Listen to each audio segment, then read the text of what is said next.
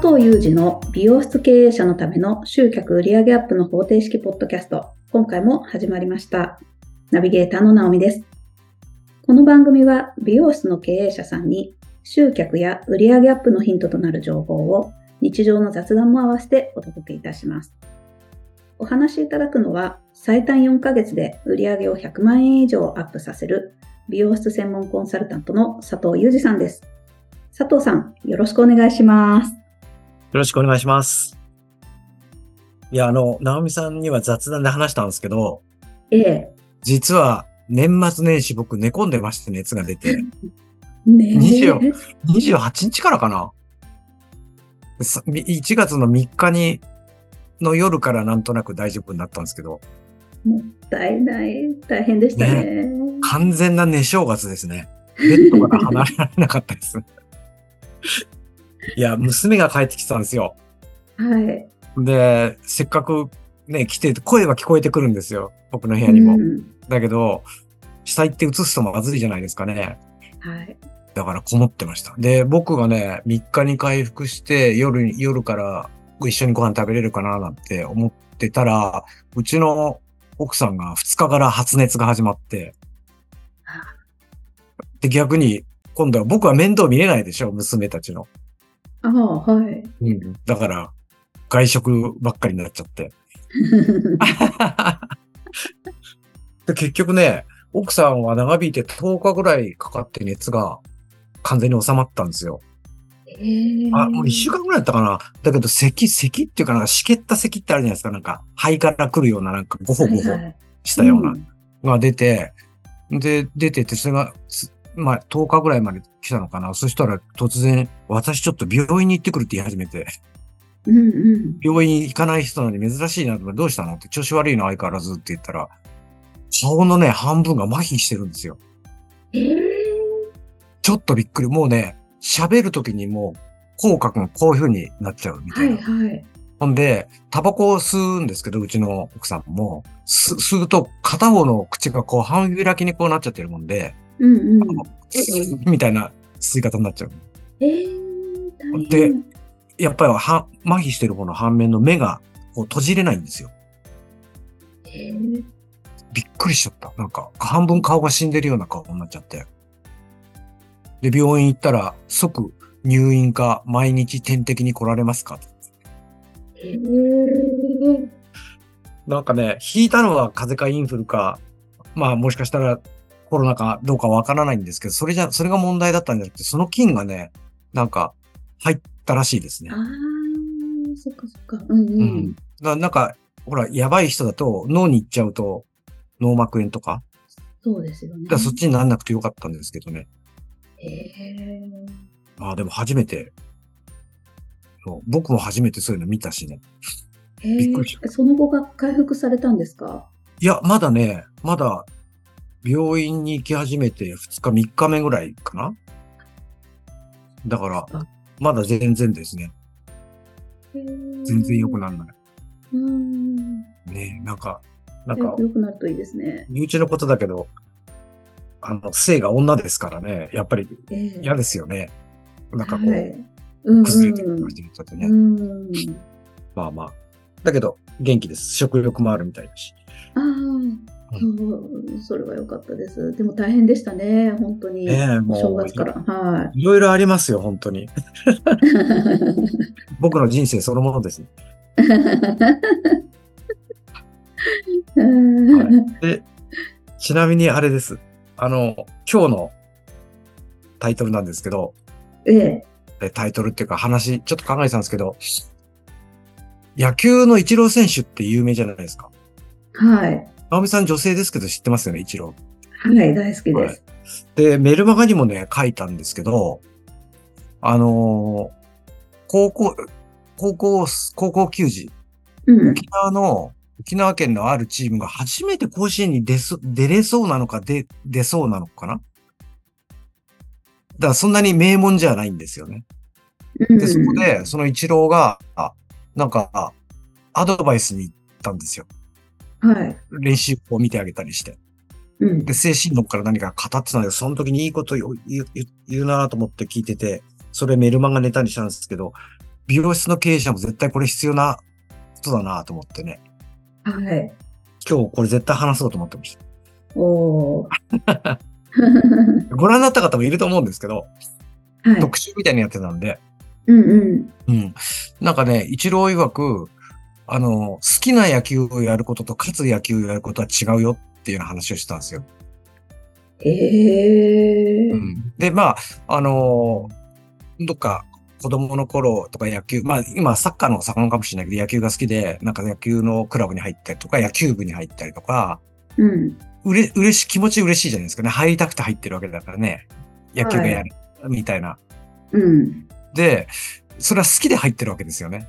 はい。で、好きで入ってやり始めていろんな苦労とか試練いっぱいあるんでしょうけど、初めての試合でうん。負ける。まあ、どういう負け方にしろ負ける。はい。そうすると、好きで入った野球が勝ちたくなるらしいんですよ。うーんうん。負けるのは悔しい。いと。はい。で初めて勝つ野球を目指そうっていうことに、こう進んでいくのが、まあ、上手くなっていくチームなんですって。うんう。うんん。で、好きな野球はとにかく自分がやりたいような練習をしたりとか、自分のこう、なんていうの、打ちたいなら打つとか、投げたいなら投げるとか、カーブを覚えたいとか、盗塁を覚えたいとか、いろいろ好きなことをやるわけじゃないですか。はい。で、勝つ野球となるとそうはいかないよね、みたいな。あうん。あの、野球、女性だと野球詳しくないかな。あの、なんとなくスターとしては先発で投げて、完投して抑えて、勝つっていうのが投手のスター的な存在で。ー。うん。でも勝つためには先発が疲れてる、ダメだと思ったらリリーフっていう途中、ちょっと中継ぎとか言ったりしますけど。はいはい。で、中継ぎもちょっと疲れてきたり、あるいは点取られ始めたら最後抑えうー。クローザーっていうのが出てきて抑える。だから一つの一試合で3人の投手が出てくるみたいな。はい。でも投手ってみんな先発をやりたがるらしいんですよ。そうですよね。ちょっとスター、スターっぽいじゃないですか。ですよね。打つ方だったら3番、4番ですよね。ああ、そうですよね。うん、一番ガのツンとホームラン打つとか、長距離、長距離を飛ばすとか。うんはい。なんだけど、だんだん役名が出てきて、勝つためにはどうしなきゃいけないかって言ったら、例えばピッチャーだったら、敬遠をしなきゃいけない時があるわけですよ。なるほど。うん、初めから負けを認めるわけでしょ。そうですよね。あなたには、あの、投げれないですって、うううん打たれたら困りますって敬遠するわけじゃないですか。はい。バッターだったら、本来だったら打ちたいはずでしょだけど、あの、一塁ランナーを二塁に送るために送りバンドで自分はアウトになるとか、うん、そうですね。ある三塁に、まあ、せんあ三塁ランナーがいたら、犠牲フライって外野に大きなフライを打って、自分はアウト。でも三塁走者が入れば1点取れる、みたいな。で、これが勝つ試合だってんですよ。勝つことを目的とした野球。なるほどはい。でここまではみんなちょっと心打たれてほしいなと思うんですけど、うんあの、これね、よくよく考えて僕それ見ながら思ったんだよ。こう、ほんと美容室経営者にそっくりだなと思って。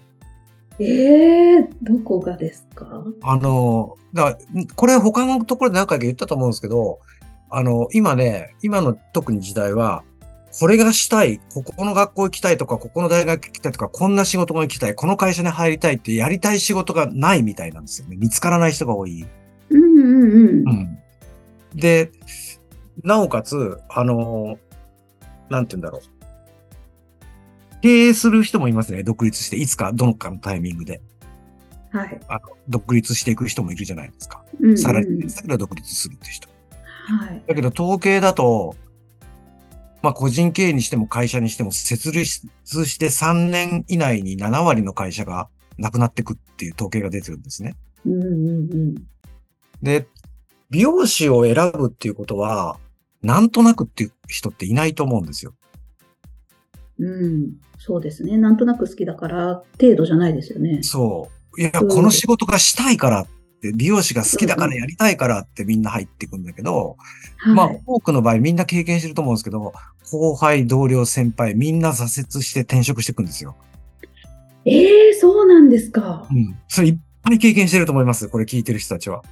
うん。で、多分、僕もそうでしたけど、自分、ご自身も、向いてないんじゃないかなとか、こんなことで美容師になれるかなとか、えー、すごく悩んだことっていっぱいあると思うんですよ。はい。でもそれを生き残ってきたのはやっぱり好きだからじゃないですか、ね。やりたい仕そう事。ですね。うんそうですよね。他の仕事なんか考えたくないとか考えられてないとうかんうんうん。で、なおかつ、この動画を見てる人は経営者の人がほとんどだと思うんで、うん。経営者まで行ったらもう世間で見たら絶対成功者なんですよ。うん。儲かってる儲かってない関係なしに。はい。で、そこでさっきの一郎さんの言葉が出てくるんですけど、誰にも文句言われない、意見も言われない、注意もされない、こうしろって指導もされない、自分のやりたいような仕事ができるって思って、まず経営してること間違いないんですよ。うん。うん。で、もう一つが、経営者になれば、稼げる、儲かる、儲けることができる。だから、うんうん今までみたいなスタッフ時代、スタまあ、美容のスタッフってあんまり恵まれてないから、スタッフ時代って、うんうん。なんか休みは自由にどっかへ出かけられるとか、ああ。お金も使えるとか、うん。もちろんみんなにオーナーとか社長とか言われるっていうのも嬉しいだろうし、気持ちいいものだろうし、うん。そこまではいいんですよ。うん。好きなことをやってきてるわけだから全部。はい。だけど、それが好きで野球、始める野球と一緒で、じゃあ勝つ野球って違うよっていうのは、実際に稼ぐ、儲かる、儲ける仕事でやることは違うよっていうことを僕今日伝えたいんですよ。なるほどです。なんか伝わりましたそういうことですね。はい。うん。うん。要するに、ちょっと厳しいですけど、今オープンして1年でも5年でも10年でも20年でも、今の野球で言えば勝率とかかあの、勝ち負けの結果っていうのは、うん。やりたいようにやってきた結果なんですよ。はい。だから、このままのことを続けたら、おそらくその勝率というか勝ち負けで言ったら、変わらないはずなんですね。うんうん。で、野球と、野球だけじゃないと、スポーツとかとなんとかと一緒、あの、一緒で、だんだん年齢を重ねてくると、それって負の経験になってくるんですよね。へえ、負の経要するに験。うん。何かやってもどうせ無駄だとか。ああ、はいはい、はい。過去に一回やったことあるけど、そんなことやったってうまくいくわけない。苦労するだけとか。うー。うんん。やるにしても、なんて言うんだろうな、学生時代に戻るってわけだけど、わかりましたじゃあやるぞみたいな気持ちじゃなくて、あーじゃあやってみるかみたいな感じなんですよ。まあ、そそこまでう言でうすならよね。うんはい。で、でみんなもやってるしとか、うんやってるみたいだしとか、だから本気度が違うんですよ。確かに。うん。だから、あ勝つ野球、要するに儲かる、儲ける、いい暮らしができる経営をしたいんだったら、うん。今までの経験とか失敗とかって一回頭の中リセットかけないと、ああ。アウト。だって、こんなことも言ってたんだよね。こう、あの、勝ちたいと思ったら、うん。暗くなってきたから、もう今日は練習やめるとか、うん。今日は寒いからやめるとか、うん。今日暑いからやめるとか、うん。うん。あるいは走るの好きじゃないから走り込みはしないとか、 夏休みだから遊ぶぞとか、うん。うん。それで勝てるってないですよね。まあ、勝てるっていうか甲子園に行けることって多分ないと思うんですよ。間違いないですね。んはい。だから、本当に僕たちに当てはめていくと、とにかく今までしてなかった練習をするじゃないけど、してなかったことをしてみる。あ一回練習して、じゃあ例えばピッチャーだったらカーブを投げてみたけど、一発でカーブがパッてマスターなんかするわけないわけで、カーブを何回も何回も何回も投げて、うわ、どうしようかな、投げれねえなって思いながら、それでもやってくからカーブが投げれるようになるわけでしょ。うん。うん。だからやっぱり、僕は仕組みって言ってるけど、その、び経営を成り立たせる単価を上げたり集客したり儲かっていくためには、素人、素人って言ったら失礼ですけど、一回でうまくいくって思ったら大きな間違いだよねってか勘違いだよねみたいな。ああ、うんそうですよね。はい。うん。やり続けるしかないじゃないですか。うんうんで。も漠然と同じことをやるんじゃなくて、どこがいけなかったんだろうとか、うん。まあ僕野球部じゃなかったですけど、いろいろ野球部とか、まあ、サッカー部とか、あとバドミントン部のやつとも仲良かったんだけど、みんななんか握りを変えたりとか、なんかフォームを変えたりとか、いろいろやるらしいんですよね。そうですよね。きうんっと。うん。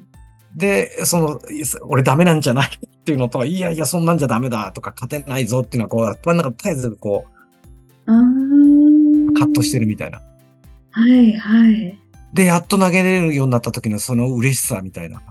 うんううん。で、一回そういうコツ掴むと、まあ野球知らない人は本当困るよね。スライダー投げたいとか、シュート投げたいとか、フォーク投げたいとか、スプリット投げたいって思った時に、いや、カーブだってあんだけ俺頑張ったじゃんって、こう、要するに、できた自分がいるわけじゃない。ん。うんうん。あの時だって3ヶ月かかったとか、半年かかったとか、うんそういうのが、あの、今度は強く出てくる。だから、やっぱりか、ま、やめ、やめちゃったらって、お前には無理だよって自分もこういるみたいだけど、こっちの方で、お前やってきたじゃんみたいな自分も出てきて、うんうんうん。結局球種が増えたり、今、あの、バッティングの方もそうみたいですけど、だからそういうことを考えると、とにかく、今までやってきたようなことを考えたりや、やり方ではちょっと難しいよね、みたいな。そうですね。 できれば僕から勉強してほしいですけど、 本当ですね。うん、あの、世の中には本当にうまくいってる人たちっていっぱいいるから、うんうん。うん、だからその人たちがやってることを教えてもらおな、なるのに、うん自分の考え方が違うとか、なんとか、店が違う、立地が違う、て店の規模が違うとか、うん関係ないですから、そんなのって。うん。なので、まあ何かやってほしいなって。好き嫌いでこう選ぶんじゃなくてね。そうですよね。うんだって下手すると同じことを続けていたら、まあ、維持できればいいですけど人は少なくなっていくし、うん高齢化になっていくし、うんで自分は年取るからうん若者のこう発想もついていかれなくなったりとかうんもしなんだろうツール、うんインターネットが主流になっていくじゃないですか。うんで置いてかれるとなると衰退気味になっちゃいますよねほっといたら。絶対そうなりますよ。ですよね。ううんんあの、これは野球、野球は、えっ、とね、もうあれだけど、野村監督が始めたことかなはい、あの、僕は野球部でも何でも野球、そんな試合みたいなことやったことない人間だから知らなかったんだけど、例えば、ナオミさんと戦うってなったら、ナオミさんの癖とかなんとかをビデオとか動画を持ってきてずーっと見て、おーうんで、こう、ちょっとご呼び捨てしちゃってすみません。ナオミはここが弱いとか、うんここういうことをポロッと、なんか、類に出た時にポロッと言うと、ガーッとして、感情的になんか動いちゃって、ふ普段の動きができないとか。へえ。サッカーなんかもそうみたいですよね。実際試合してるよりもそのデータを取ってる方のがものすごい長いみたいな。そうなんですね。このチームはこういうパス回しが多いから、それをカットするためにはこういう守備が動きをしなきゃいけないとか。あ、すごい。すごい研究してるらしいんですよ、やっぱり。ああ。で、今それがもう更新球児たちにも当たり前になってるみたいで。へえ。どこどこと当たるなんていうわけじゃないですか。例えばもう優勝候補のチームと当たるチームもあるわけでしょうん。ただあのピッチャーはこういう癖があるとか、バッターはこういう癖があるとかっていうのを全部動画でチェックして。すごい。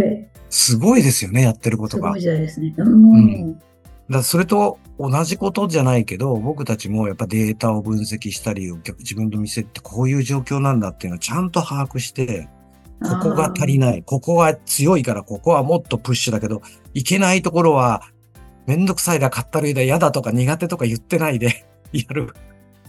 ってことですよね。本当ですね。うん。でそれをね、あの、メルマガでも、まあメルマガだからそこまで詳しくは書けないんですけど、書いたんですよ。まあ結構反響があったんで、おお。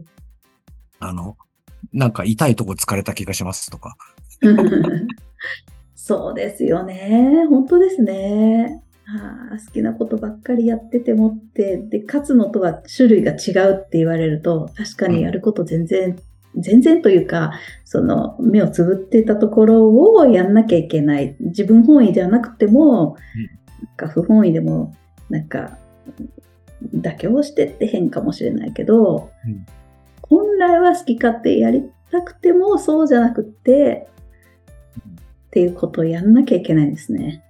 そう。そう、そう思いますし、僕はそうしましたね。っていうか、僕はいろいろあってずんとこに落っこったから、うん。もうやらざるを得ないっていうか、やんなきゃいけない状況に追い込まれちゃったから、うんうん。だから、まあ、できた、無理、最初は無理無理、こんなん、こんなんでいいのかな。こんなこと美容師がしなきゃいけないのとか思いながら始めたものなんですけどね、このマーケティングっていうか、うんうん、だけどそれやったら実際にうまくいくし、スタッフも安定するようになるし、うん。で、単価も上がるし、売り上げも上がってくるし、みたいな。うん。だから、今本当にやってよかったと思うけど、そういうなんかちょっと、ちょっとしたことを経験してほしいっていうかね、え、こんなんで売り上げ上がるんだみたいな。ああ、そうですよね。それが積み重なったらもう、あれですもんね。右肩上がりというか。そうそうそうそううそう。ん。なんでね、ぜひ本当に勉強するなり、知るなり、メルマガを何回も熟読するなりして、ちょ、ちょっとでいいから、ちょっとずつ、ちょっとずつ考えを変えていくというか、やることを変えていくというか、かったるいと思わないというか、苦手と思わないというか、そうですね。やってほしいなと思いますね。本当ですね。えー私はおすすめしたいのは、はい。そういう、なんか、本当にこんなんで売り上げ上がるのかなってよく読者さんとかおっしゃってるけど、でも佐藤さんにお会いした方々が口々に言うのは、うんうんえ、こんなんでいいんだと思ったって言うじゃないですか。 うんうんうん。で、意外と簡単だったっていう話。それもちろん、多分やることでややられるんだと思うんですよ。うんデータを取るとか、ん見返すとかって、やることやった上で、でも、こんなんでよかったんだって、最終的にそこに着地してるっていうのってすごいなって思ってて、うん。うん。楽したいんだったら佐藤さんにコンタクト取ってくださいっていうことは私は強くお勧めしたいです。ありがとうございます。本当 に。なんか、一人で頑張るって無理じゃないですか。うん。うん、と思いますね。うんだよね。うん。僕もあれですもんね。相当あれですよ。直美さんはご存知だと思うんですけど、勉強代っていうか学ぶためにお金と時間すごい使いましたからね。佐藤さん自身が。そう。だって、うん例えば皆さん普通にこう、普通に、ああ、また佐藤からメルマガが来たぐらいの感覚かもしれませんけど、うん。メルマガ、だから文章を書いたことなかった人がこれ毎日書くってめちゃくちゃ大変なんですよ。本当に。そうですよね。うんネタがすぐつきます。一週間もあれば終わります。考えてたことなんて。うんうん。うん。だけど、やっぱりそういうアンテナを立ち始始めると、さっき言った一郎の特集見てても、これ経営者に言えるじゃん、僕たちの、みたいな。っはい。ていうのがこう、ビビッとこう入ってくるんですよ、自分の中に。ああ。うんうん。だからそういう、まあよく言いますよね、アンテナを立てろとか言うけど、うん。そういう意識を自分が持ち始めると、こう考えとか右と、なんか物の見方って全然違ってくるんで、うんうん。本当にもうちょっとでいいから、ちょっとでいいから、何か違う、今までしてなかったこと、あれは嫌いだ、嫌だからって避けてたことをやってほしいなと思いますね。ありがとうございます。重い言葉ですね。はい。ぜひ、お願いします。それでは最後にお知らせです。美容室経営者のための集客売上アップの方程式ポッドキャストでは皆様からのご質問を募集しております。ポッドキャストの詳細ボタンを開いていただきますと質問フォームが出てきますのでそちらからご質問をいただければと思います。それでは今回はここまでとなります。また次回お会いしましょう。佐藤さん、ありがとうございました。ありがとうございました。